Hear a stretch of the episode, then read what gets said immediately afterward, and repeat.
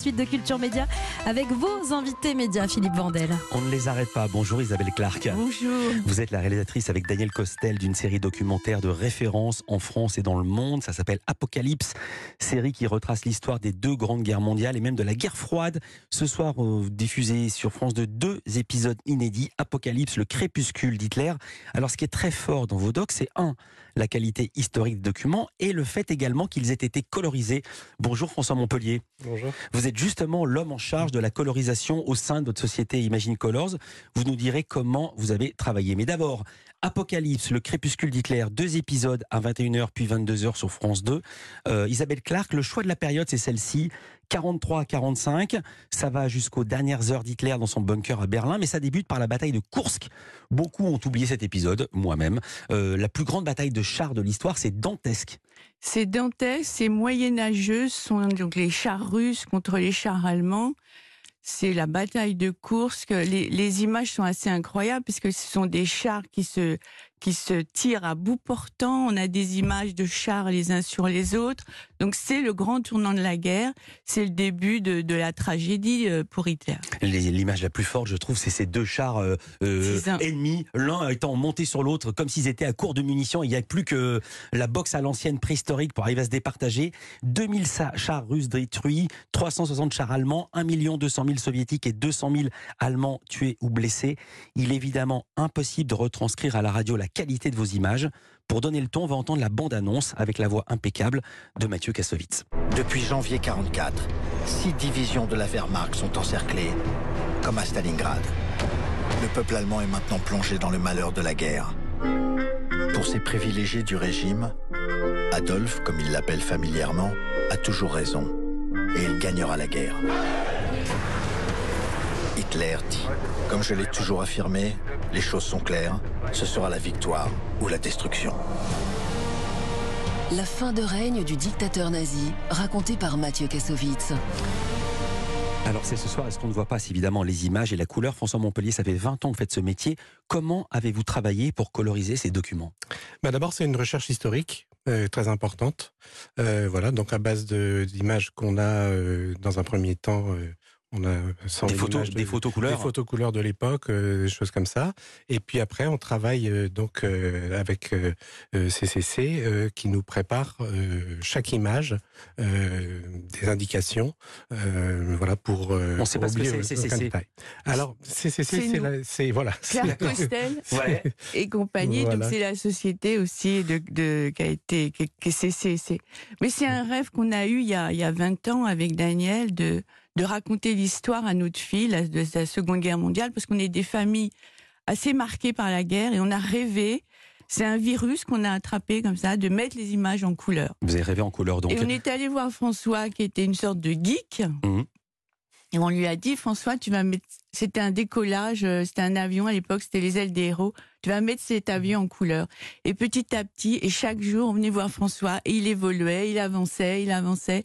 Mais c'est un, un, incroyable personnage. Hein. Alors justement, François Montpellier, dans le cas d'une bataille, il y a des sources. On connaît la couleur des chars d'assaut, la couleur des uniformes de chaque camp. Mais il y a également dans ce doc des images privées. Exemple, Hitler avec Eva Braun dans leur nid d'aigle. Euh, comment vous avez retrouvé les vraies couleurs Ou les avez-vous retrouvées Ou alors est-ce une vision, une création d'artiste Alors, euh, on, on, en retrouve beaucoup. Hein, parce que dans le nid d'aigle, on a beaucoup d'images couleurs d'origine. Euh, Eva Braun avait tourné pas loin de 4 heures d'images en couleur. Donc on connaît très bien, on a beaucoup de repères en fait. Hein. Hein, pour euh, pour ça. Et, euh, effectivement, euh, il arrive, bien sûr, les uniformes, tout ça, mais qu'on que on ait à choisir une couleur en fonction de. On, se, mais on a beaucoup d'indices sur des tissus, sur des choses comme ça, qui peuvent nous aider à. On voit des images terribles parce qu'elles sont en couleur extrêmement joyeuses. C'est des familles nazies qui font ripaille dans la ville de Dachau. C'est en Allemagne, c'est au nord de Munich. Dachau, là où les nazis ont ouvert le premier camp de concentration. Et les voir comme ça, euh, manger du poulet à même les doigts. En fait, ce sont des, c'est un club de photographes qui se réunit et à Dachau et aidés par la cantine du camp. Euh, ils vont pique-niquer, donc c'est une sorte d'orgie. C'est un peu ce qu'on peut appeler la, cruauté du réel. C'est ces images d'archives qu'on ne cherche pas, mais qu'on trouve, qui nous, qui nous arrivent. Et quand on commence à la décrypter, ça nous dépasse. Parce qu'à côté, il y a ces hommes, ces femmes, ces êtres humains qui vont mourir, qui sont des esclaves de la, de la, de la firme de BMW d'à côté. Et voilà, et c'est ça, c'est ce grand écart, le chaud, le froid, c'est un peu ça aussi, Apocalypse. hein. Alors il faut dire que vous avez fait de la couleur, mais c'est pas de la couleur comme si on était en 2023. C'est-à-dire les ciels pas sont pas éclatants, les jaunes sont pas éclatants. En fait, tout est uniformisé tout au long du doc. C'est ça. Vous avez fait une sorte de couleur un peu pastel pour que ce soit les mêmes tons entre les images originelles en couleur et les images en noir et blanc recolorisées. J'ai bien compris. Oui, oui, bien sûr, on cherche une continuité, comme si les images avaient été tournées avec euh, en couleur, c'est-à-dire que euh, l'opérateur, euh, il aurait très bien pu mettre une, une pellicule couleur, euh, euh, il avait que du noir et blanc, euh, voilà, mais il aurait rêvé sûrement d'avoir une pellicule couleur, et donc on essaie de, de reproduire ce qu'il voyait dans son objectif en fait. Alors c'est aussi une- des documentaires avec une immense mission historique, didactique. Euh, Isabelle Costel, comment vous avez fait Isabelle Clark. Pardon, comment vous avez fait Mais la suis- différence Épouse Costel. Voilà, mais d'où mon lapsus Isabelle Clark. Comment vous avez fait la différence entre les films d'actualité et les films de propagande? La bataille de chars, par exemple, ce c'est la vraie bataille de chars où ça a été reconstitué comme on avait vu pendant la guerre de 14. On avait retourné des images de Clémenceau visitant le- les poilus qui n'avaient pas existé en temps réel. On a, on a beaucoup d'images euh, de chars, la bataille de Kursk. Parfois, on a des choses qui sont pas forcément identifiées. J'ai mal posé ma question. Est-ce que dans cette bataille, il y avait quelqu'un qui avait le loisir d'aller filmer ce qui se passait Ah oui, alors qu'il jouait sa vous, vie? vous savez, la propagande est née chez les nazis. hein. Donc tout est filmé, tout est filmé avec beaucoup de science. On a aussi d'ailleurs, pour revenir sur les images du nid d'aigle, le photographe personnel d'Hitler qui fait énormément de photos en couleur.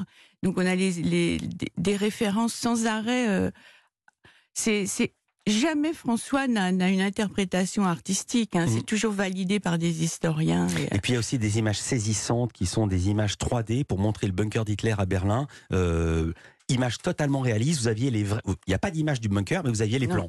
C'est ça, on a, on a rêvé comme ça de. Avec les nouveaux outils, on cherche aussi à, à- à donner accès à l'histoire au, au plus grand nombre. Et on utilise les nouveaux outils. Là, on, on a, on a utilisé la couleur. Aujourd'hui, on utilise la 3D.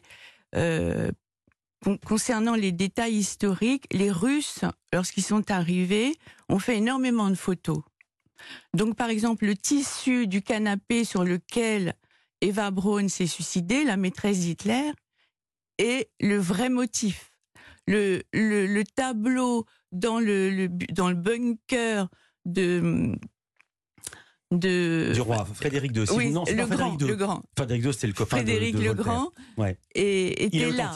Je voudrais montrer, il y a aussi ce livre, un énorme livre, à tous les sens du terme, chez Grunt, euh, Apocalypse, le crépuscule d'Hitler, signé d'Isabelle Clark et Daniel Costel. La préface est de Serge Klarsfeld.